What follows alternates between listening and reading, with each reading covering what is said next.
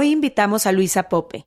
Ella estudió biología y se especializó en decodificación para hablar sobre el papel que juegan la genética y la inteligencia emocional en nuestras vidas. Nuestra genética nos define cómo es que la genética y la inteligencia emocional se relacionan.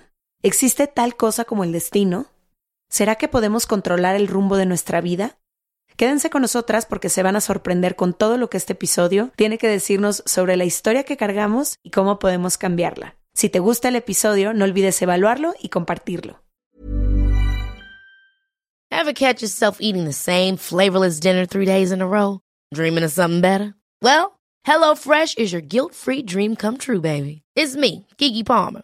Let's wake up those taste buds with hot, juicy pecan-crusted chicken or garlic butter shrimp scampi. Mm. Hello Fresh. Stop dreaming of all the delicious possibilities and dig in at HelloFresh.com. Let's get this dinner party started. This message comes from BOF sponsor eBay. You'll know real when you get it. It'll say eBay Authenticity Guarantee. And you'll feel it. Maybe it's a head turning handbag, a watch that says it all jewelry that makes you look like the gem, or sneakers and streetwear so fresh every step feels fly. eBay gets it. So look for the blue check mark next to that thing you love and be confident that every inch, stitch, sole, and logo is checked by experts. With eBay Authenticity Guarantee, you can trust that feeling of real is always in reach. Ensure your next purchase is the real deal. Visit eBay.com for terms. From the beginning. Se regalan dudas nace de la infinita necesidad de cuestionarnos todo. Todo. Todo lo que está a nuestro alrededor. ¿Por qué creemos lo que creemos? ¿Qué alternativas hay? ¿De dónde venimos y hacia dónde vamos? ¿Cómo tomar decisiones más informadas? Coexistir para vivir más intensamente sin dejar de crecer. Hemos tenido tantas dudas durante tanto tiempo que te las queremos regalar. Soy Leti Sagún Y yo, Ashley Franje, y en este espacio invitamos a expertos, amigos, profesores, gente que queremos y que admiramos, que sabe y no sabe tanto. de todo eso que tendríamos que estar hablando. En colaboración con ACAS.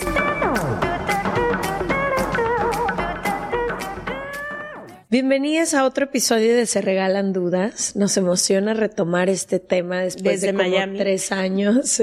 Sigue, tú insiste, cada uno de los episodios. va a Oye, estoy decir. muy feliz de que estoy en. Miami Yo grabando. también. Mucha gente no saben, muy chida. No saben las enormes sorpresas que nos hemos encontrado por acá. Aparte venimos sin planear mucho los episodios y con las mismas personas que hemos ido grabando, resulta que se conectan con otras y con otras. Se han recomendado muy padre, no sé, ha estado muy chido Ujú, Miami. Pero este tema en particular creo que fue uno de los temas que a las dos nos empezó a apasionar como en todo este proceso que hemos tenido.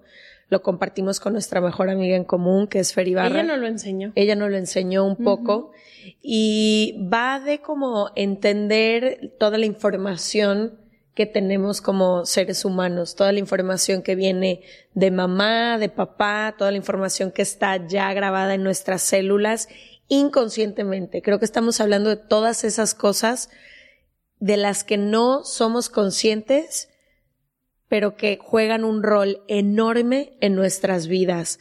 Las personas con las que no- nos relacionamos, los patrones que seguimos, las cosas que hacemos, y tiene que ver, sí, con la parte emocional, sentimental y de relaciones, pero incluso con la parte física, que eso es lo más interesante que a mí me, me como que me vuela a la cabeza este tema, que es todo lo que el cuerpo guarda y toda la información que ahí está. Y eso es lo que vamos a hablar hoy. Para mí, esto de la biodecodificación, antes de que Fer no lo enseñara, que fuéramos, empezáramos a ir con terapeutas que, que practican la biodecodificación, yo, mi mamá toda la vida me ha tocado muchísimo el cuerpo, toda la vida hemos dicho, tu cuerpo está así por esto, mira aquí guardas no sé qué, como que siempre estuve muy en contacto de niña por eso. Y cuando conocí la biodecodificación, no sé, se ha vuelto un diccionario muy grande de mi vida, junto con yo creo que al lado de las heridas del alma, que para mí, no sé, ¿te acuerdas cuando te las enseñé Sí. una vez?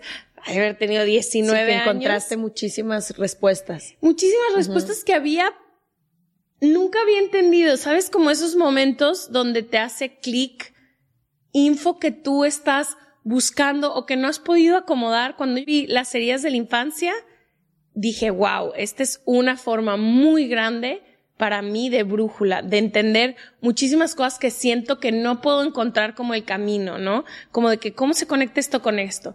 Y la segunda fue la biodecodificación, o sea, para mí entender todo ese mundo de que hay muchísimas cosas dentro de nosotros que cargamos de generaciones, que ya vienen adentro de nosotros, información, no sé, ha sido como un proceso muy, muy chido y es de mis cosas que más me gusta ver, preguntar, estudiar. Los dos terapeutas que nos lo enseñaron, como que siempre permaneció muy cercano a ellos por eso mismo. y porque hay una parte de tu historia. Ah, claro, y hay una parte de mi historia que, como ya lo he dicho, creo que, ah, pues mi mamá vino al podcast a contar su historia. El 50% de mi historia, pues no me la conozco, porque mi mamá es adoptada, no tenemos info, ella ha visto a su mamá una o dos veces en su vida, entonces no sé, como que esto me ha servido mucho para hilar ciertas áreas de mi historia que siempre quedan un poco pues en la oscuridad, por así decirlo. Entonces, no sé, me ha gustado mucho la biodecodificación. Ya no vamos a dar más introducción porque creo que queremos ambas aprovechar al máximo a la invitada que nos acompaña hoy. Hoy viene con nosotros Luisa Pope. Ella es healer, nos la recomendó muchísimo una de las invitadas que tuvimos también aquí en Miami y nos dijo, no les puedo decir mucho, solo quiero que se sienten con ella, que hablen, que escuchen. Si tienen oportunidad en algún momento de hacer una sesión con ella, como que les va a cambiar la perspectiva de muchísimas cosas, ¿no? De cómo ve la parte femenina y la parte masculina, de cómo entiende cómo esta información que cargamos cada uno de los seres humanos y qué significa y cómo podemos darle un sentido y por qué hacemos lo que hacemos y por qué nos dedicamos a lo que nos dedicamos. Entonces, bienvenida Luisa, qué gusto tenerte en Dudas. Gracias, gracias, por cambiar tu vuelo por nosotras, porque se quedó un día más para poder grabar. Eres nuestra primera argentina. Oh, wow. No, Juan Lucas. Y Jime. Ah, sí, es cierto, qué mal. Pero mira, qué bonito estar teniendo más gente de Argentina. Gracias, yo me siento honrada de poder compartir porque la posibilidad de encontrarnos en este camino vale todo, vale cambiar el pasaje, vale todo, ¿no? Un encuentro de almas vale todo. Wow. Oye, querida Luisa, para quienes escuchan esto por primera vez, que a lo mejor no siguen, se regalan dudas religiosamente desde hace tres años y no han tenido cada uno de los episodios, ¿nos podrás un poco explicar qué es esto de que nuestro, nuestras células ya traen información, a qué se refiere, por qué se guarda en el cuerpo, qué nos dice esta información, qué tiene que ver con la parte consciente y la parte inconsciente. Totalmente. Bueno, yo recién las escuchaba a ustedes y me, encantaba esto de lo, que decían, porque por un lado está la información que trae el cuerpo y por otro lado está lo que, lo que el alma necesita transitar en su camino de, de evolución, ¿no? Entonces yo siempre le digo a la gente que cuando uno realmente, mi trabajo yo a veces le decía o le digo recalibración o reconexión con el alma. Porque es verdad que traemos una información, pero también es, es verdad que nos olvidamos del propósito. Entonces, el gran trabajo de healer o de sanación para mí es como yo le digo la resurrección, porque de alguna manera es como rever tu vida desde la luz, pero mirarlo completo, ¿no? Uno cuando está viviendo desde el digamos, desde el programa, desde la información biológica, está viviendo, digamos, la vida del cuerpo, ¿no? La vida de el propósito de la familia, el propósito familiar y el propósito individual y el colectivo también depende en qué país naciste, en qué estrato social, esas cuestiones. Luego, esto todo es información biológica, porque vos naciste en una, familia que tiene un determinado nivel económico porque tenía eso un propósito, o sea, todo esto es información que viene en tus células.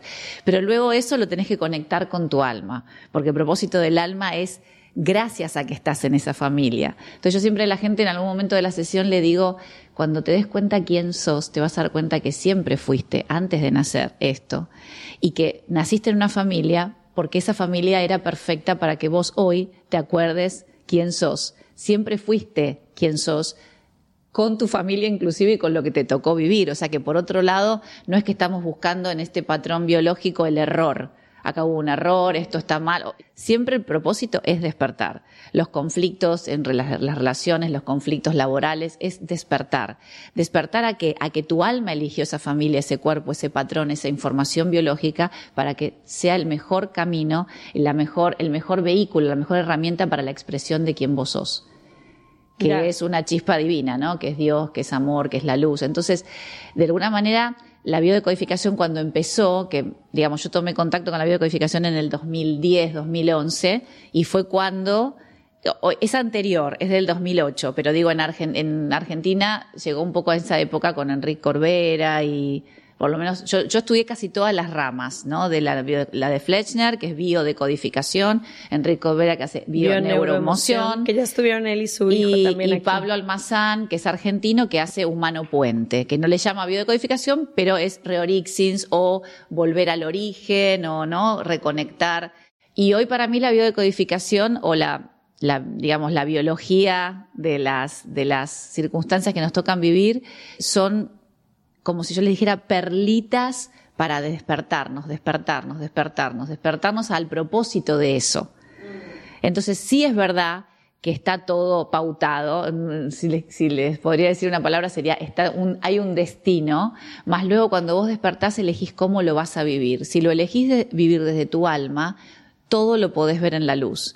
que no es elegir bueno o malo, sino que todo lo ves como un propósito perfecto y divino para llevar adelante lo que viniste a hacer, que va mucho más allá de tu clan, de tu familia, pero si no, no entendés para qué ese clan, esa familia, ese cuerpo y etcétera, tampoco, tampoco te vas a despertar. O sea que hay que hacer las dos cosas al mismo tiempo, ¿no? Entender y conocer ese origen biológico perfecto para tu plan, pero sobre todo luego despertar al plan, ¿no? Al, propósito de alma. Y cuando dices despertar, me encantaría como enfocarnos en eso, porque siento que para todo mundo se significa diferentes cosas. ¿no? Totalmente. hay el despertar divino de la religión y demás, pero ¿cómo se siente cuando empiezas a despertar? Y no sé, a veces siento, justo estábamos hablando antes con una una invitada que vino y yo le decía que este año yo siento que he abierto los ojos por primera vez a muchas cosas que no había visto antes, ¿no? Siento que llegué a una perlita, como tú le dices, que me despertó. Entonces, eso, me gustaría platicar del despertar, cómo se ve y por qué empezamos a despertar. Yo siento que el despertar tiene que ver con eso que decís, pero con abrir los ojos, pero yo siento que tiene que ver con paz, ¿no? Con una sensación de interior de todo está bien, o sea, me siento en paz y con la libertad de ser. Donde ya no sentís que, porque tu mamá, bueno, obviamente mi camino y mi búsqueda vino por la historia de mi vida, que era como bastante, no o sea, contable y todos, la historia de Luisa, era como, entonces, claro, yo cargaba una historia fuerte, muy, muy fuerte, ¿Te sientes cómoda de compartirla? Sí, sí, sí, claro, sí. Sí, sí, yo, mi mamá se murió cuando tenía dos años y mi papá cuando tenía cuatro. Nunca me adoptaron, sino que fui viviendo con, digamos, me, me tutoriaron familiares, pero básicamente la historia de mi mamá y de mi papá es que, claro, mi, mi papá me tuvo a los 70 años, mi mamá a los 42, era como la, la historia, por un lado era la historia de amor y por el otro lado era la historia como de un poco un del, del desastre familiar para todos, bueno, no, una situación, no había divorcio, era como toda una cosa muy escandalosa. Ya mi mamá estaba enferma, o sea, mi mamá me tuvo de alguna manera con, ya sabiendo que había tenido un cáncer anterior, o sea que era altamente probable, según la ciencia, de que lo volviera a tener. Sin embargo, cuando, entonces todo eso para mí fue una carga muy pesada. Mi mamá se murió de alguna manera después de tenerme habiendo tenido un cáncer anterior. Entonces imagínense si no tenía yo que estudiar acerca de la biología y qué pasaba con todos estos programas, porque si no era una culpa infinita, ¿no? Entonces, ¿cómo yo iba a ser libre de vivir mi vida si venía con toda esa carga emocional? Y, bueno, y obviamente no tengo hermanos y, mi vida fue como muy como solitaria y, la adolescencia con, qué sé yo, una tía alcohólica, digamos, como muchas, y desde muy chica cuidando a personas muy mayores que no me podían cuidar a mí porque yo nací como en una familia de gente bastante mayor, que ya no esperaban una bebita de dos años. Entonces yo tenía a mi abuelo que me cuidaba de setenta y pico de años, mi tío que era discapacitado en silla de ruedas, entonces era yo la que los cuidaba. Entonces todas esas cosas, cuando uno las vive, las vive dramáticamente. Claro, realmente cuando uno es niño no, yo era feliz. O sea, a mí no me importaba. yo salía, me sentaba, hablaba con mi mamá, miraba la luna, conectaba, meditaba. O sea, yo toda esa, tengo esta gracia y el don el don de la canalización por ahí de ver más allá de lo que la, mente puede ver, porque desde muy chica me conectaba con mi mamá. Yo tenía que hablar con mi mamá, yo tenía que salirme como del cuerpo para, bueno, estuve en coma también cuando era chica, digamos, me pasaron como muchas cosas físicas, tenía muchísimas enfermedades que no se encontraban la razón. Todo eso me llevó a estudiar primero biología, que sería como la parte científica del asunto. Entonces, cuando empecé mi, mi, carrera de biología, mi primer clase era con un doctor inmunólogo. Yo era alérgica, tenía alergia a todo. Entonces yo me senté para ver que me diera una respuesta, ¿por qué yo era alérgica? Y me dijo, es un error del sistema inmunológico. Y yo dije, ah, soy un error. Soy un error, mi vida es un error, oh my God, esto no me va a servir. Entonces, bueno, buscando las respuestas a lo que a mí me tocó vivir, fui encontrando paz y libertad y agradecimiento. O sea, yo hoy no cambiaría nada de lo que me tocó vivir. Porque obviamente no tendría el don que tengo, no tendría la capacidad, digamos, la, mm, de, casi como hacer mi, eh, comprender el dolor del otro porque lo puedo sentir. ¿no? Porque cuando uno empieza a volar un poco más arriba del cuerpo, que es esto, esta situación, bueno, haber estado en coma y comunicarse un poco con las almas. Ustedes ahí preguntaban qué pasa más allá de la muerte y yo digo, sí, es que no existe, verdaderamente es la misma energía, pero que no la ves corporalizada. Todas ese tipo de cosas a mí me dieron la posibilidad de ser quien, quien hoy soy, no para mi propio beneficio, sino para sumar al todo. Y de, alguna manera ese fue mi propósito. Yo vine a ayudar a despertar. Entonces, para mí despertar es salir del cuerpo del dolor, entender que la vida, o sea, dejar de padecer tu vida, dejar de sentir miedo, culpa y dolor como única opción. Yo no digo que no se pueda sentir y que a veces no haya que sentirlo como parte del aprendizaje pero quedarse atado ahí es creer que no hay otra opción y que no hay otro propósito divino. Para mí la conexión divina es la conexión con Dios que soy yo, o sea, en, el plano más elevado de conciencia, que sos vos, que sos vos, estamos todos juntos en Dios. Dios para mí es la unidad de las almas, ¿no? Y ahora somos un alma dividida en muchos cuerpos, ¿no? Entonces para mí el despertar es ayudar a los otros a transitar sus issues, sus, sus, sus, desafíos de la vida. Solo que, bueno, mi, mi, mi, mi, propósito es decir al otro, vamos, vamos que, que... Te ayudo. Sí, sí, que estamos para acompañarnos, no para cambiarle, no para cambiarle el sentido a tu vida. Durante muchos años, cuando yo contaba la historia de mi vida, la gente o le daba pena, decía pobre Luisita, bueno, yo tenía mi, bueno, es muy, a mí me da risa, a mí me decían Luisita la huerfanita, y, era como que yo lo decía, wow, qué, qué, fuerte era esto, ¿no? Y sin embargo, yo después un día me di cuenta, ay, todo el mundo es huérfano. De alguna manera todos sentimos que no tuvimos la mamá y el papá, ¿no? En, en, un, en un, aspecto que queríamos, o, o, si lo tuvimos, lo padecemos. Y yo empecé a encontrar que había una orfandad generalizada, no era, no era que la mía porque no estaban mis padres físicamente que en realidad la orfandad es no encontrar a Dios adentro tuyo, no tener la paz interior de saber que vos sos todo. Me gustaría, Luisa, si es posible, hay personas que escuchan estas cosas por primera vez, ¿no?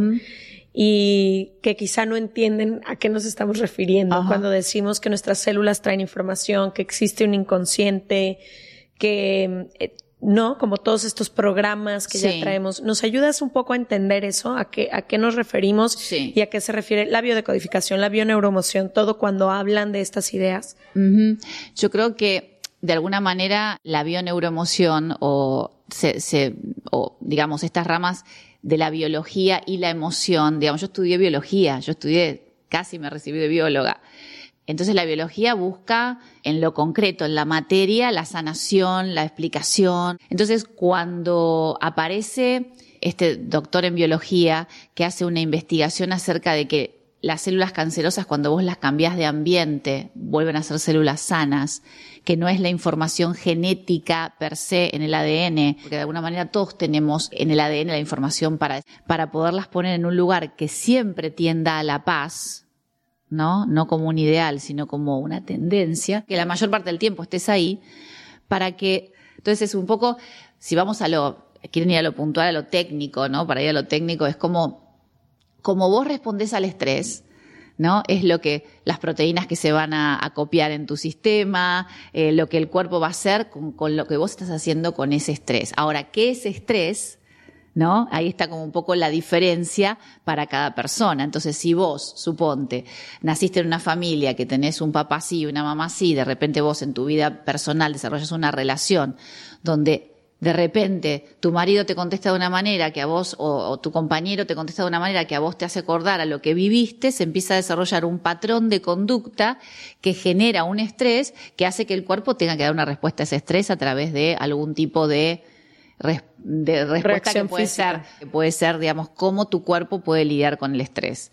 Entonces, genéticamente uno tiene unas condiciones, ¿no? Pero el cómo vos llevas adelante, como vos de alguna manera aprendés a tener una inteligencia emocional, es lo que hace que eso se desarrolle o no. Entonces, esa fue la información que trajo Hammer, que fue como el que descubrió las cinco leyes de Hammer, a partir de las cuales, que fue una puerta que se abrió. Luego vino otra, vino otra, vino otra, vino otra. Entonces, para mí, cuando yo entendí que las cosas no eran en función de algo específico escrito en un libro del código genético. Cuando yo empecé a estudiar biología todavía no se había develado todo el código genético, ¿no? Porque fue en el 91. No, incluso hoy siguen descubriendo nuevas cosas. Claro, y faltaban algunos tripletes, digamos, faltaban algunas partes del código. Y ya se sabía que cuando se tuviera eso se iba a hacer a la oveja Dolly, ¿no? Todo. Yo estuve justo estudiando en la época que esto pasaba. Y se empezaba a hablar de la ética acerca de la clonación y de etcétera, etcétera.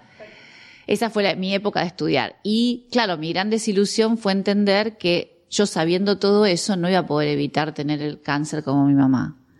No sé si me mm. entiendes. Sí, creer que porque estaba grabado en tu ADN iba a ser algo que inevitablemente Y hoy todavía yo escucho a gente que lo dice bueno, mi mamá, mi abuela, entonces yo también. Entonces la biodecodificación viene a decir, no, es la conducta lo que vos aprendés. Que hacen muchísimos estudios, ¿no? Acerca de esto, digo, yo me he clavado mucho con Lipton, por ejemplo. con Lipton, exacto, es él. Que él justamente... Bruce Lipton, sí.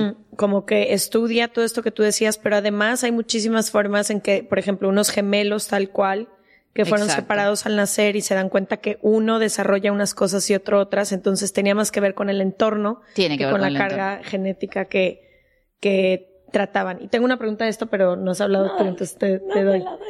Yo una cosita sola de Lipton es que justamente mi, mi, gran cuestionamiento de seguir estudiando biología, cosa que dejé la carrera cuando me faltaba un año para recibirme, porque lo mío no era estudiar por estudiar y tener un título, sino que era encontrarle un sentido a mi vida. ¿No? en esto. Fue cuando él, cuando él dijo en la universidad, miren, yo tengo este estudio hecho y, y, le contestaron, bueno, pero los libros ya están escritos y ahora ya enseñamos que es genético y es genético y vamos a seguir enseñándolo así. ¿no?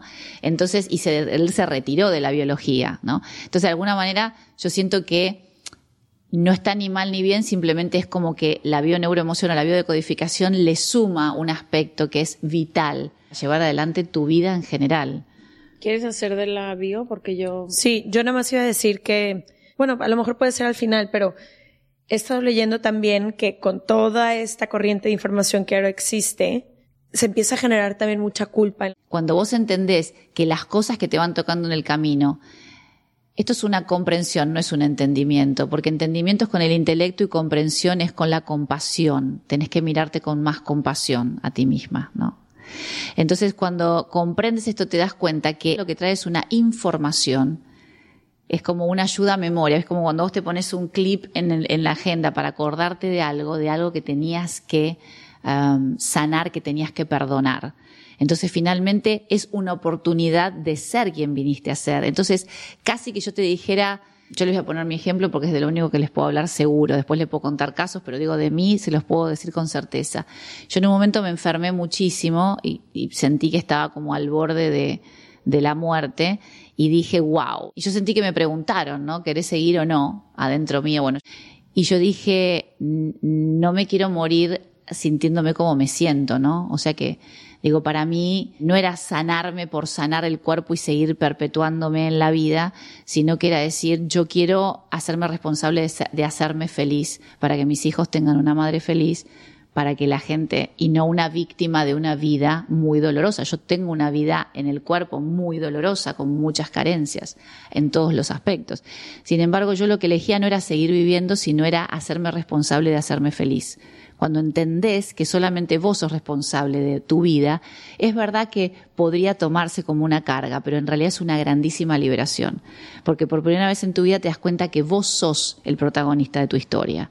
Entonces que así como de alguna manera en este momento estás, esa va a ser la espada del rey Arturo para liberarte, o sea, es la liberación de la idea de que solamente viniste a padecer las memorias de tu familia. Por eso te digo que la biodecodificación es increíble cuando la unís con el propósito del alma, o sea, con entender que hay algo más allá que lo que solo podemos ver con los ojos.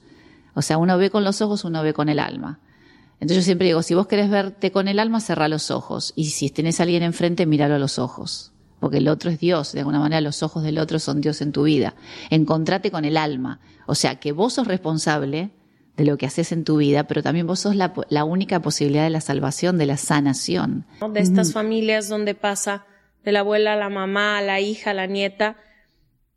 ¿Cómo lo, o sea, ¿qué dice eso de nuestra historia y cómo lo haces consciente? O sea, porque creo que muchas veces sí estamos educados desde la escuela, pero también en nuestra sociedad de que, pues, es muchas cosas son heredadas, ¿no? Ay, te pareces mucho a tu papá, te pareces mucho a tu mamá, ay, eres igual abogado como tu abuelo, o sea, como que tenemos mucho esta, me imagino que es por la necesidad de pertenecer al clan, de decir, yo me parezco a esto, yo me parezco a esto. ¿cómo lo haces consciente? O sea, ¿cómo alguien que viene de una familia entera donde todo, todas las parejas se les han muerto o donde el amor siempre ha sido o el amor o tus sueños laborales? O sea, todas estas familias donde cargan historias que ahora me pongo yo como ejemplo, ahora me toca a mí ver mi historia y decidir qué hacer. ¿Cómo lo hago consciente y cómo las personas que nos escuchan pueden decir, pues hasta aquí a lo mejor yo ya no quiero repetir lo que hizo mi mamá o lo que hizo mi papá, pero estoy condicionada un poco, ¿no? O sea, como que tus genes o qué pasa cuando estamos repitiendo la misma historia de nuestra familia. Yo creo que es lo que vos dijiste, la palabra perfecta es tomar conciencia y, digamos lo que el camino es una lección, pero es entre el miedo y el amor. Entonces, cuando vos sabes que tenés, como a mí me pasó todo, yo cuando era chica decía, Dios mío, yo cuando era chica pensaba que no llegaba al 2000, ¿no? El 2000 yo tenía 27 años. O sea, yo ya me hacía mi vida muy pequeña, como que me iba a morir muy joven, porque claro, las mujeres de mi clan todas murieron jóvenes, ¿no? Mi mamá murió a los 45 años. O sea, wow, esto malísimo, se acaba. se acaba pronto. Entonces, ¿la opción cuál es entre el miedo y el amor? Entonces yo durante mucho tiempo hice cosas por el miedo a, entonces me hice vegetariana, era lo más wellness del mundo, era healthy de acá, de allá, de allá. Y cuando llegó el momento, como no había aprendido a encontrar el propósito de todo esto que había vivido, sino que lo había como bloqueado y lo había puesto desde la mente en una forma que me parecía que era cuidar de mí, me volví a enfermar. O sea, ¿qué quiero decirles con esto? Que la opción es entre el miedo a repetir o el amor a entender que eso es una información que hasta ahora nadie tomó para decir, ay, yo sí, voy a agarrar esto y voy a saber para qué estamos viviendo toda esta familia eso. O sea, siempre hay una razón del por qué. Para mí siempre hay una razón del para qué, no por qué, para qué, porque el por qué no tiene respuesta, digamos. El para qué sí. Entonces yo siento que es como, bueno, la abuela se lo pasó la, y, y, todos dijeron, bueno, es el karma que nos mandaron, es la condena familiar, pero en algún momento hay uno que se llama generalmente el salvador o el que puede poner, o a veces la oveja negra que ponen, dicen, no, no, no, a mí no me vengan con todo eso, esperen un poquitico, yo voy a hacer otra historia. Entonces yo siento que nunca se trata de sobrevivir, ¿no? Sino se trata de vivir como nos merecemos vivir, en paz y en amor, porque es la única manera de que vaya a haber un nuevo mundo y una nueva tierra, donde lo que vos le puedas compartir al otro es la bendición de estar vivo y no el padecimiento de estar vivo porque tenés miedo que te pase lo que le pasó a tu abuelita, a tu tía o a tu mamá, sino tomar en tus manos tu vida, yo creo que es esa la conexión entre la, decodificación de los síntomas, digamos, de lo que el clan te dio y el propósito de tu alma. Yo elegí este clan para que mi propósito se lleve adelante. Entonces se abre la puerta. No, y que, no sé, como que cuando escribimos el libro, de hecho, hay una parte en la que dice, si quisieras cambiar algo, ¿qué harías? La ley y yo expliqué que como a los 13 o 14 años un terapeuta mío me dijo eso, de que tú elegiste a tus papás, así que ponte las pilas. Y yo dejé de ir con ese terapeuta, porque yo dije, ¿cómo? Yo no escogí a mis papás, qué esperanzas que yo escogí a mis papás.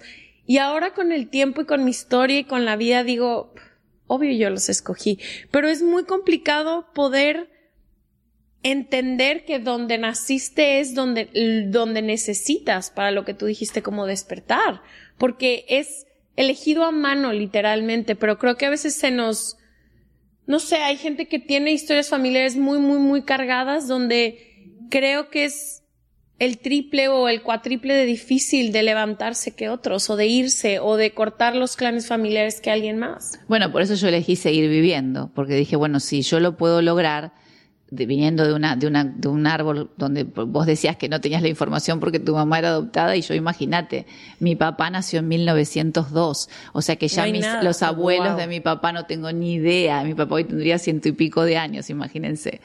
Entonces, cuando yo empecé con al principio la biodecodificación era armar el árbol, hoy ya no. De hecho, lo que yo hago en mis sesiones de, de healing, que era lo que les contaba antes de que empezáramos el programa, es que yo toco a la gente y hago la biodecodificación. Está guardado en el cuerpo, son memorias.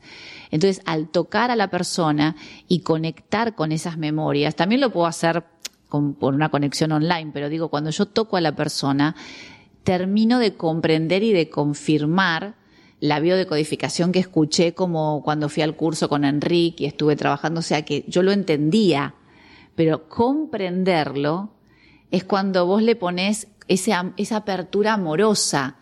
Por supuesto que hay gente que le va a llevar más tiempo lineal. Hey, it's Ryan Reynolds and I'm here with Keith, co-star of my upcoming film If, only in theaters May 17th. Do you want to tell people the big news? All right, I'll do it. Sign up now and you'll get unlimited for $15 a month in six months of Paramount Plus Essential Plan on us. Mintmobile.com slash switch. Upfront payment of $45 equivalent to $15 per month. Unlimited over 40 gigabytes per month. Face lower speeds. Videos at 480p. Active Mint customers by 531.24 get six months of Paramount Plus Essential Plan. Auto renews after six months. Offer ends May 31st, 2024. Separate Paramount Plus registration required. Terms and conditions apply if rated PG. Ever catch yourself eating the same flavorless dinner three days in a row? Dreaming of something better? Well, HelloFresh is your guilt-free dream come true, baby. It's me, Gigi Palmer. Let's wake up those taste buds with hot, juicy pecan-crusted chicken or garlic butter shrimp scampi. Mm. Hello Fresh. Stop dreaming of all the delicious possibilities and dig in at HelloFresh.com. Let's get this dinner party started.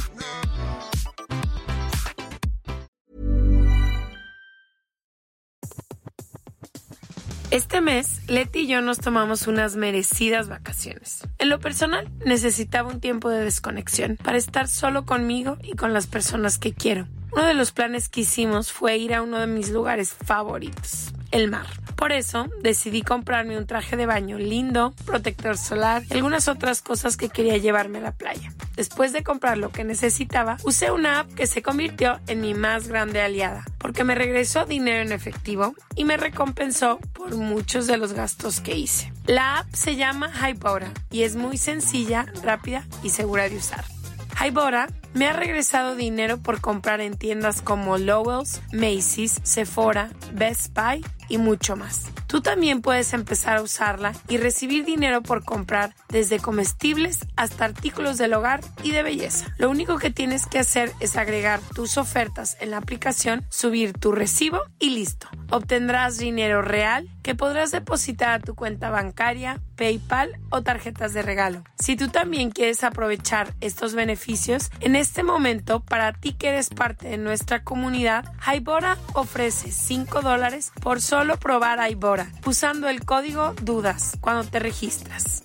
Simplemente ve a la Apple Store o a Google Play Store y descarga la aplicación Hybora, completamente gratis para comenzar a ganar dinero en efectivo y use el código DUDAS. Eso es I-B-O-T-T-A en App Store o en Google Play con el código DUDAS.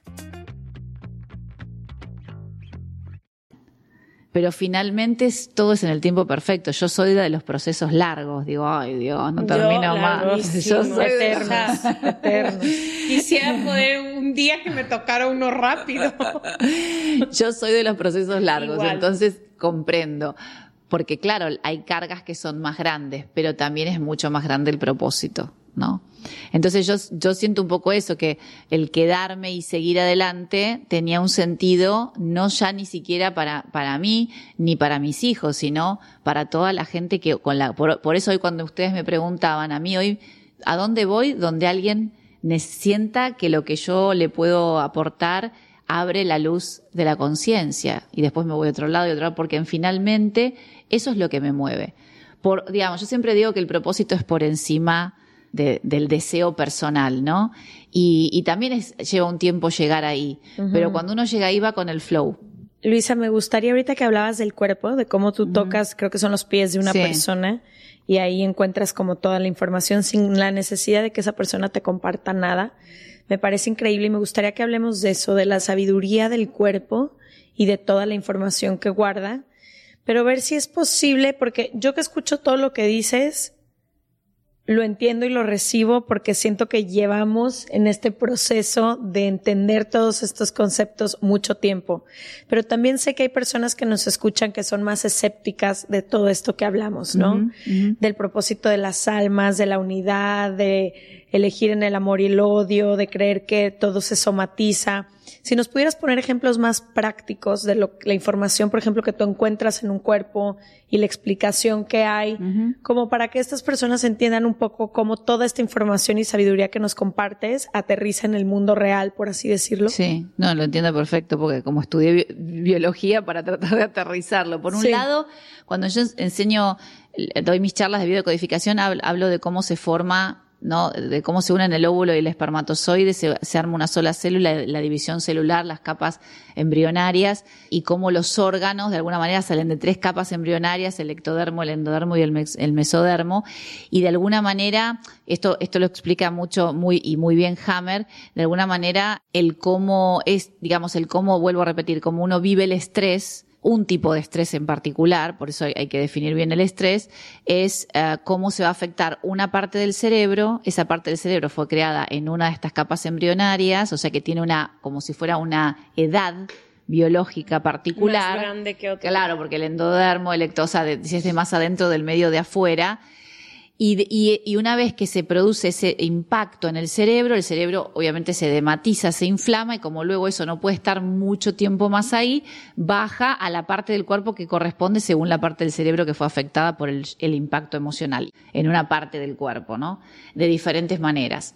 Yo puedo tener gastritis, o sea, es como una respuesta que el cuerpo da a lo que, al, evento que vos viste, al impacto emocional digamos, de alguna manera eh, eh, da, una respuesta que es un síntoma físico, pero también puede ser una respuesta a un síntoma personal. Eh, digo, en la vida, que vos ves gente súper talentosa y decís, ¿cómo le va mal? ¿Cómo no, ¿Cómo no tiene abundancia? ¿Cómo no tiene dinero? ¿Cómo no llega? Si es una persona súper talentosa, ¿qué pasa? Está bloqueado. Es el mismo bloqueo que podría ser un bloqueo de una fractura o de un golpe. En mi casa dicen todo es biodecodificable, todo. No te funciona la heladera, es biodecodificable. O sea, todo de alguna manera es biodecodificable porque el inconsciente tiene el poder de crear, esto que hablabas vos al principio, es como que, ¿cómo fue la concepción cómo fue tu concepción, ¿no? El momento en que tus papás te concibieron, qué emociones había en ese momento. Yo, todo eso, digamos, inclusive en biodecodificación se dice nueve meses antes nueve meses antes de que tu mamá se quede embarazada, el momento de la concepción, el embarazo y los primeros cinco años de vida. Eso es lo que yo veo en el cuerpo de la persona. Porque ahí es donde se arma el disco rígido, ¿no? El, el hemisferio, digamos, que tiene toda la información de lo vivido antes, en el momento de la concepción y durante el embarazo y los primeros años de vida. Eso sería, digamos, si vamos a lo práctico, lo que yo leo en el cuerpo, que es la percepción, digamos, en base a cómo se formó eso va a ser la percepción que vos vas a tener de la realidad. ¿Me explico? O, sea, si tu mamá tuvo determinado, por ejemplo, los primeros dos meses del embarazo, que generalmente uno a veces ni sabe que está embarazada, Sí, ni cuenta, ni síntomas, ni no, nada. y por ahí si no sos regular, no, no, estás dudando tampoco. Esos dos primeros meses son sumamente importantes. Y después cuando vos sabes que estás embarazada, empezás en general, y esto también depende de cada persona, a tener determinados cuidados sobre vos misma, a conectarte con ese bebé y demás. Pero, digamos, yo que soy dula, que acompaño mujeres en el embarazo, lo veo todo el tiempo. O sea, hay mujeres que no lo hacen a propósito. Les toca vivir, quedarse embarazadas, por ejemplo, en un momento de un estrés increíble, de un divorcio, de una separación, de una riña grandísima y vos no sabes que estás embarazada. Todo eso va a ser el cómo se va a armar ese inconsciente que de alguna manera después lo que se dice es que, como ustedes decían al principio, que uno nunca está en pareja con quien elige, sino con quien tu inconsciente elige para que vos puedas entender lo vivido. ¿Por quién? Por tu mamá, por tu papá y después inclusive en biodecodificación se habla de que uno hereda el proyecto y sentido, que es el proyecto y sentido de la abuela materna, porque cuando tu mamá estaba en el vientre de tu abuela y se forma, sabes que la cantidad de óvulos que va a tener están contados, entonces vos eras uno de esos óvulos, vos también estuviste en la panza de tu abuela. Entonces vos heredás un proyecto y sentido de tu abuela y se dice que uno de la mamá hereda de alguna manera los sueños y los dolores más grandes. Porque, ah, yo eh, ya, si vamos a lo práctico, digo, para que sea más fácil, me pasa de estar decodificando a alguien y que yo eh, le pregunte, pero mira, me está contando lo que le está pasando hoy, ¿no? Un problema en su pareja. Y yo le pregunto, ¿qué le pasó a tu mamá cuando estaba embarazada? Bueno, hay gente que no lo sabe. Por ejemplo, yo en mi caso, mi mamá se murió o tu mamá que es adoptada, ¿cómo lo sabes? Bueno, después la biodecodificación te da muchas pistas. Tu mm. suegra, la familia de tu, de tu compañera o de tu compañero, o sea, tenés un montón de pistas para empezar a ver porque el inconsciente es tan increíble que te va a buscar la persona que tenés al lado con el espejo justo para que vos veas lo que vos no pudiste ver. En mi caso fue así. O sea, yo no sabía nada del lado de mi padre y muchas cosas de mi madre no, y en la familia de, del papá de mis hijos pude entender muchísimo de mi clan, porque cuando empecé a tomar conciencia, gracias a saber este dato, empecé a decir, ah, claro, mi, mi suegra es como mi abuela, y entonces mi mamá sería una de las hermanas, o sea, y empecé a armar toda esta situación, y lo vas armando solo porque te abrís los ojos a tomar conciencia. Pero eso es una decisión, ese es el libre albedrío. Yo puedo decidir darme la oportunidad de verlo así o decir, no, no, yo no creo en esto y seguir padeciendo el miedo o, lo que te toque pasar en ese momento. Entonces, por eso es muy importante. Cuando yo toco los pies de una persona, siempre digo, bueno, mother side, el lado padre y el lado madre. que es el lado mente y el lado emocional? Un pie es uno y otro pie es otro. ¿Por qué? Por las conexiones neuronales, ¿no? Ustedes saben que este hemisferio gobierna este lado y, o sea, el derecho gobierna el izquierdo y el izquierdo está cruzado. Entonces, cuando vos vas a los pies, ves esto. Y yo siempre le digo, es como un pie es un hemisferio, otro pie es otro hemisferio. Y mientras vos estás, los pies están como adheridos a esto, que es como adheridos a la historia del clan, vos te das cuenta que no hay conexión con el alma. Porque de alguna manera lo que estás viviendo todo el tiempo es lo que reproduce tu mente. Una repetición automática. Entonces, si vos, yo les, yo les digo cómo hago yo la sesión. Yo le explico a las personas, las emociones son como si fueran aeroplanos o como si fueran aviones para llevarte o directo al ser o de nuevo al clan, al pasado. Es como si fuera, voy al origen o vuelvo al pasado. Voy al a mi futuro nuevo o vuelvo al pasado y repito y repito y repito. Esa decisión es tuya. Entonces, las emociones a qué vienen a moverte. ¿A moverte hacia dónde? Hacia el paso siguiente, a tomar decisiones. Lo que hace la mayoría de la gente con las emociones es, por ahí tomar una decisión, por ahí no, y quedarse aferrado a quien te trajo la emoción. Entonces la emoción y tu vida pasan a segundo plano y vos te quedás con ese que te traicionó, con ese que te eh, fue infiel y te quedás con ese ser humano mm. en vez de quedarte con, la, emoción. Porque esa emoción te está mostrando que lo que vos estás viviendo, alguien antes que vos ya lo vivió. Me encanta eso que dices de o entiendes el camino de tu alma, o sea, o sigues lo que tu alma quiere o regresas al clan. ¿Qué pasa cuando y le eres fiel a tu clan? Y le eres fiel a tu clan. ¿Qué pasa? O sea, ¿hay alguna forma de poder integrar a tu clan mientras sigues el camino de tu alma? Porque yo les sin vivir peleada. Sin vivir peleada porque yo en todas mis terapias siempre he tomado la decisión de quiero tener papás y quiero tener hermanos, quiero tener abuelos. O sea, he decidido, mientras yo he seguido mi camino siendo la oveja negra, como de sí tratar de integrar y creo que mucha gente quiere eso, quiere ser quienes ellos vinieron a ser, pero también... Es que tiene que ser, por eso les decía que recalibrar o reconectar es que cuando vos entendés el propósito, todo lo ves en la luz. Entonces se llama como sanar al clan. Si haces las paces con. Exactamente. Entonces, yo que hago en las sesiones, cuando las personas todavía, cuando yo toco, toco, bueno, no, no, no, no, sé si no se los puedo mostrar, pero digo, cuando yo toco lo que sería el punto del, del primer, del primer chakra en los, en los pies, que son las raíces, yo le digo, bueno, si todavía estás attached acá, si todavía estás bloqueado aquí, te falta hacer el cierre del círculo con los padres. Entonces, para mí, el cierre del círculo con los padres habría que enseñarlo en la escuela. Eh, ¿A qué edad? A los 14 o 15 años cerrar el círculo Sí, sí, con educación los padres. básica. Para mí tendría que ser la educación, Educación base- básica. la educación emocional, que es esto que les digo, aprender de esto, ¿no? De que las emociones son como descargas eléctricas que aparecen, que no tienen cerebro. En la Kabbalah se explica que la- las, las emociones son sin cerebro. Entonces vos le das o la mente de Dios o le das la mente del clan.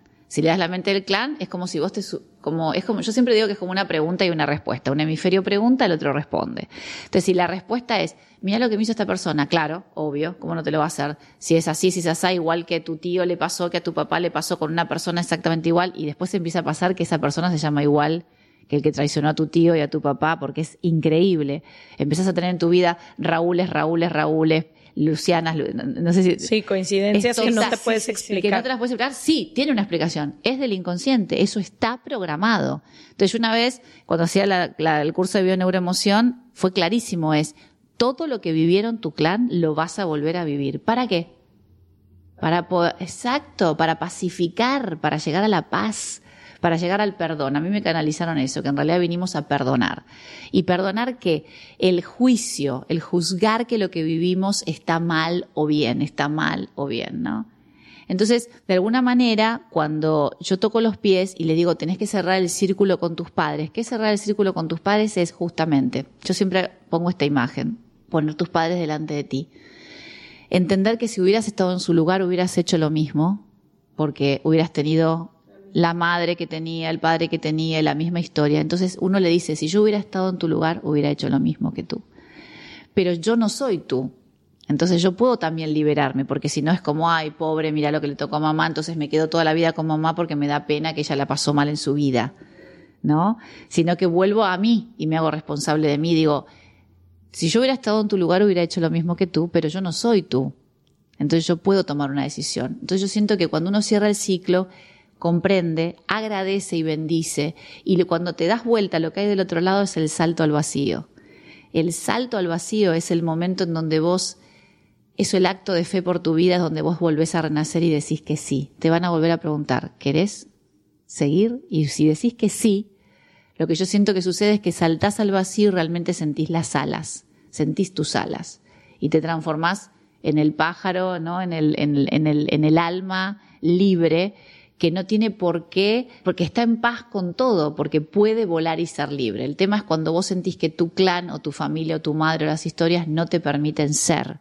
Entonces ahí es donde voy yo a, o sea, ahí es donde viene para mí el en acompañamiento. Latinoamérica es como muy, es súper fuerte. Yo salí muchos años con un hombre de Corea, ¿no? O sea, su familia había sido de Corea y comparábamos mucho Latinoamérica con Corea por lo pesados que son las historias familiares y ambos vivíamos en Estados Unidos donde la gente suele ser un poco más deja el clan sin mirar atrás con más facilidad y nosotros comparábamos nuestras pues nuestras tradiciones familiares y cómo es incontemplable, por ejemplo, pasar las navidades sin nuestros papás. Cuando los americanos son mucho de a lo mejor ya con amigos, ya todo. Y creo que en Latinoamérica eso, como que. Es que es la clan- máxima traición. Uf, la Tú máxima. piensa en, en las ciudades en las que crecimos y vivimos, no nada más a tu clan, a la sociedad en sí. Si tú no acatas las reglas de lo que se espera de ti y todas las personas están haciendo, es muy castigado. Es muy castigado buscar tu propio camino y ve las personas que lo hacen como siempre son señaladas, siempre son apartadas, como que no, no, no, no, no. Bueno, porque en biodecodificación también se habla un poco de esto, de que cuando la manada deja solo a, a- a uno de la manada es porque se va a morir. Entonces, por eso está, es peligro de muerte cada vez que tomas la decisión de ser libre. Porque en el inconsciente biológico está que cuando vos Se eras un morir. animal y te dejaban solo en tu clan, te ibas a morir. Entonces, ese es el momento en que salto al vacío, porque yo le digo a la gente, cuando vos cerrás el ciclo con tus padres, viene el momento del vacío. Y ahí está el tema, que no nos aguantamos ese vacío. Entonces decimos, ay, no, no, no, no, vuelvo al útero. Ay, no, no, no, no, no, vuelvo a las columnas que me puso papá. Porque ahí estoy seguro. Y no está ni mal ni bien, puedes estar toda la vida ahí. Lo que yo le digo a la gente es, hay otra opción. Y en el momento del vacío es ese momento en que sentís un miedo de muerte, que se parece mucho a la, a la sensación de morir, y es donde sos rescatado. ¿Por quién? Y yo siento que es por, yo le digo la gracia divina, pero le pueden decir lo que quieran, porque yo no practico ninguna religión, pero digo esa sensación de lo que para vos es Dios, te sentís realmente rescatado. y no hay nadie, estás vos con vos mismo. Entonces, el encuentro es ese, el encuentro con Dios es ese, pero antes, lo que dicen un poco, la, bueno, la Kabbalah, la sabiduría, es que antes de ver a Dios tenés que ver a tu ego de frente. Y ese es el momento, ¿no? De, de saltar al vacío y dejar al, al, ego. El ego es el que te dice no vas a poder sin el clan, no vas a poder, y no es que lo tenés que no mirar nunca más, es que sí, vos podés sin el clan. El clan fue la enseñanza que necesitabas para poder, para poder ser. Entonces yo creo que es gracias al clan que podés ser, porque pasaste la prueba de atravesar todas esas, sí, todos los challenges que te pusieron para ser vos, para que llegue el momento de saltar. El momento de saltar llega siempre. Puede llegar el último día de tu vida, el último aliento, o llegar mucho antes. Yo cuando enseñaba yoga les decía a la gente cuando venía, ustedes saben para qué vienen acá, ¿no? Están aprendiendo a morirse antes de morirse. Porque finalmente es eso, es aceptar que la, finalmente la muerte no existe, es un pasaje de simplemente de, de, lo material a lo inmaterial, pero finalmente es aprender a vivir en paz con la, con la muerte también. No sé si me explico. Sí, sí, sí, total. Ay, no sé, traigo ahorita como de, estoy absorbiendo toda esta información y muchas dudas y muchas cosas que creo que nos va a quedar un rato para poder, pues no sé si se trata de entender, pero sí creo que, sí creo que conforme más me he abierto a estas posibilidades, también más paz he ido encontrando con muchas cosas de quién soy yo, de las decisiones que he tomado, de también la mirada hacia mis padres, hacia mis hermanos, como que muchas cosas creo que, y lo he compartido muchas veces en el podcast en distintos episodios, como que las viví en automático creyendo que así es la vida. Y cuando empiezas a, a entender toda esta información, creo que aterrizas en que, en que no es así, que es el camino que tenías que vivir para llegar al momento en el que estás pero que también tienes en tus manos la posibilidad de muchísimas cosas que yo antes no conocía. Porque yo pensé que la única forma de vivir durante mucho tiempo era o en el, eh, alineada con el clan o en contra del clan y déjenme demostrarles.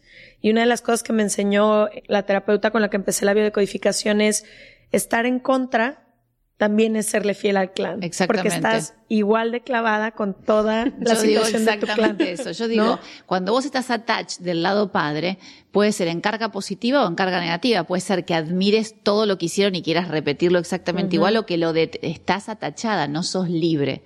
Por eso, sí o sí en algún momento de la vida llega el momento de cerrar el círculo con los padres que es eso, es pacificar y poder, sí, y poder, y pero poder pasar por el momento del vacío, porque cuando ya no tenés la información del clan, ¿qué tenés? No sabés. Nada. Claro, entonces ese momentito después se va a llenar, pero tenés que tomar la decisión de pasar por ahí. Entonces yo creo que la gente a veces vuelve para atrás, porque yo lo veo en las sesiones, porque empiezan a sentir el miedo de no saber para dónde. Entonces, cuando vos no sabes para dónde, volvés para atrás porque es lo, lo, conocido, lo conocido, que no es no te hace feliz, pero puedes llevarlo para adelante.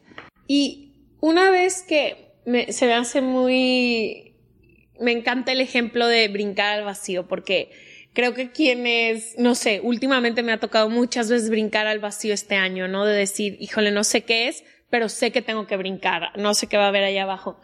¿Qué hay después de que brincas? O sea, la gente que hoy se encuentra en estos procesos en donde dicen, voy a cerrar con mis, eh, mi ciclo, estoy harta de tener relaciones abusivas, voy a sanar. O sea, ¿qué hay después de brincar? ¿Cómo se vive desde este lugar ya que haces el cierras el círculo o haces consciente ciertas verdades de tu clan?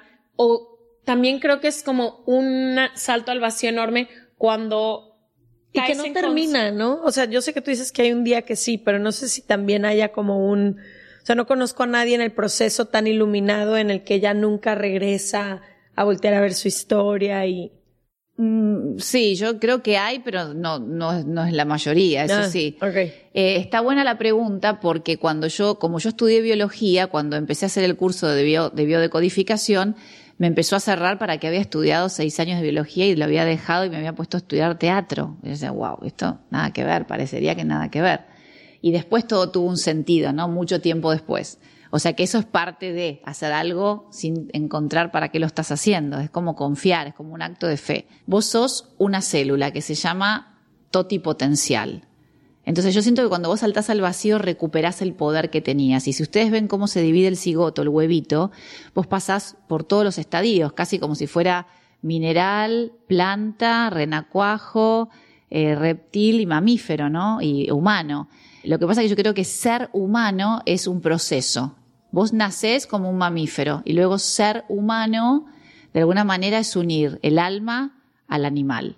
El animal son los programas, el clan, lo biodecodificable, y el alma es la esencia divina que nos permite tomar conciencia a los seres, a los humanos de que podemos ser seres humanos. Yo no creo que todavía haya tantos seres humanos. Yo creo que hay seres, personas domesticadas, educadas para que el ego y la mente y los programas no generen un caos, aunque a veces generan, como ahora hemos pasado, mundial.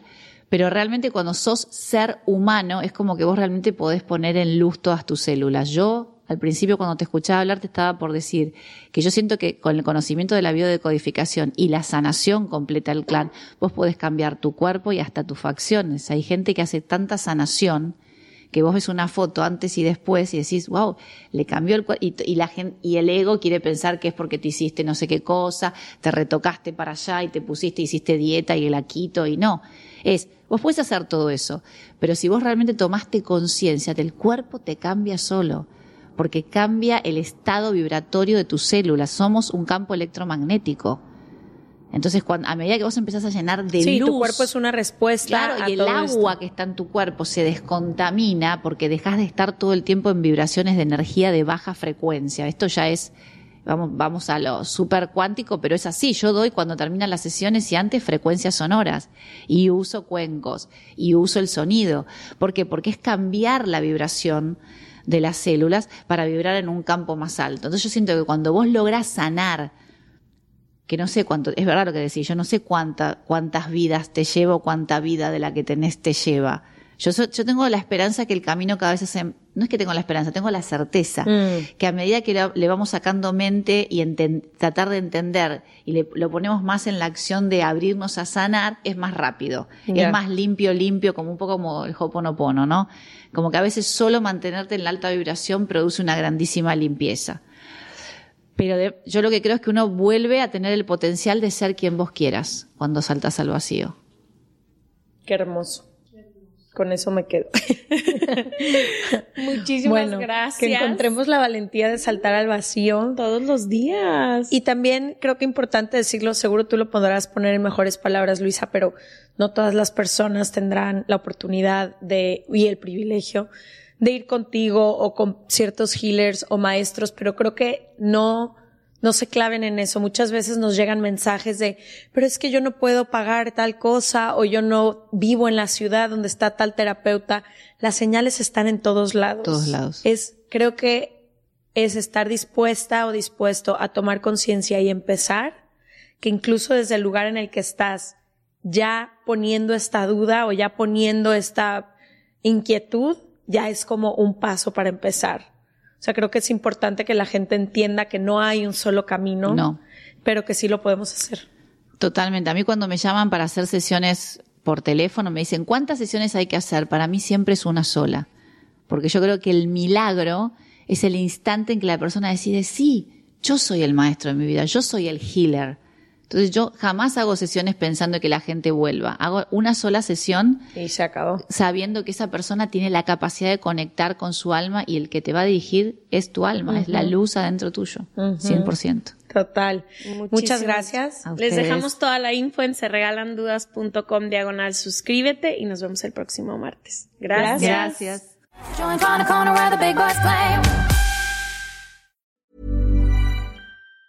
Planning for your next trip? Elevate your travel style with Quince. Quince has all the jet setting essentials you'll want for your next getaway, like European linen, premium luggage options, buttery soft Italian leather bags, and so much more. And it's all priced at 50 to 80% less than similar brands. Plus, Quince only works with factories that use safe and ethical manufacturing practices. Pack your bags with high-quality essentials you'll be wearing for vacations to come with Quince. Go to quince.com slash trip for free shipping and 365-day returns. This message comes from BOF sponsor eBay. You'll know real when you get it. It'll say eBay Authenticity Guarantee. And you'll feel it. Maybe it's a head turning handbag, a watch that says it all, jewelry that makes you look like the gem, or sneakers and streetwear so fresh every step feels fly. eBay gets it. So look for the blue check mark next to that thing you love and be confident that every inch, stitch, sole, and logo is checked by experts. With eBay Authenticity Guarantee, you can trust that feeling of real is always in reach. Ensure your next purchase is the real deal. Visit eBay.com for terms.